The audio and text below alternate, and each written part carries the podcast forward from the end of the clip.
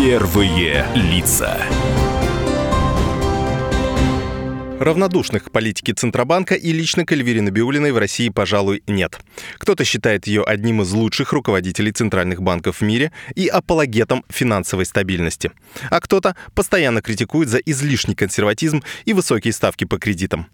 Глава Центробанка дала эксклюзивное интервью «Комсомольской правде» и ответила на все накопившиеся вопросы. Например, о готовности к финансовым санкциям. Мы готовимся к любым сценариям сложным. Мы обязаны готовиться к любым сценариям. Здесь наша политика заключается в следующем.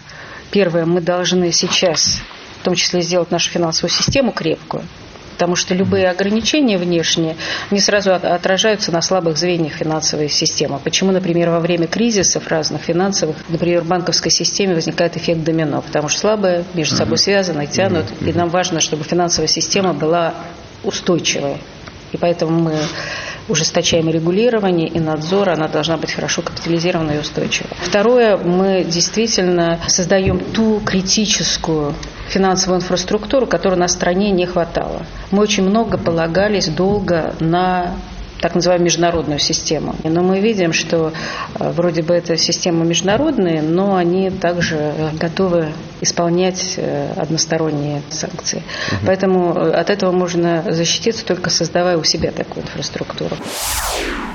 Многие эксперты предсказывают, что мы вступаем в новую волну мирового кризиса. Так ли это? И готовы ли мы к такому повороту событий? Я не жду каких-то там глобальных рецессий, как обещают, но негативные последствия возможны. И чтобы наша экономика, наша финансовая система, важно сделать, чтобы она обладала большим иммунитетом к такого рода рискам. Поэтому мы проводим консервативную политику, и золотовалютные резервы у нас на хорошем уровне, и плавающий курс, и бюджетное правило было поэтому введено, и низкий госдолг, и не только низкий госдолг, у нас в целом произошло снижение внешнего долга. Если в 2014 году внешний долг всей страны, это и государственный, и частный, был где-то 730 миллиардов, то мы к нынешнему времени снизили его на треть. То есть это в том числе уменьшение зависимости по линии внешней задолженности. Поэтому очень важно как раз э, иметь такой иммунитет. В Центральном банке подготовили законопроект, который должен облегчить жизнь ипотечных заемщиков. В частности, ввести право на кредитные каникулы. Мы сейчас это обсуждаем, э, эту инициативу, дать э, людям возможность, которые взяли ипотечный кредит, если они попали в жизненную тяжелую ситуацию, потеряли работу, а нет доходов, чтобы им была законодательно предоставлена возможность один раз получить отсрочку по выплате займа, там, допустим, на 6 месяцев, пока он ищет работу. Банки, конечно, пока против, говорят, что мы это будем делать сами, но, на мой взгляд, такое право должно быть у гражданина, потому что многие люди, которые решают купить квартиру, квартиру в ипотеку, понимают, какая то большая ответственность на большую сумму, на длительный период, боятся и потерять работу, но у нас случаются ситуации, когда люди теряют эту работу, и мне кажется, что это, в общем, было бы очень правильно. И, конечно, мы не могли уйти от Эльвиры Набиулиной, не спросив самого главного. В чем хранить деньги?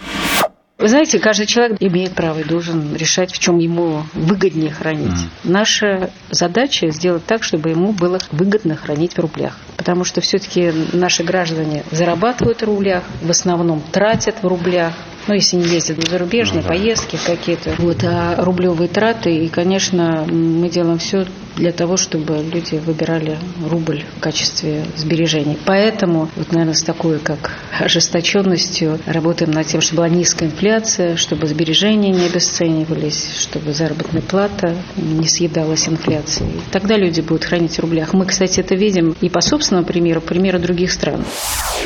Это были выдержки из эксклюзивного интервью главы Центробанка Эльвиры Набиулиной. Полную версию читайте в газете «Комсомольская правда» и на сайте kp.ru.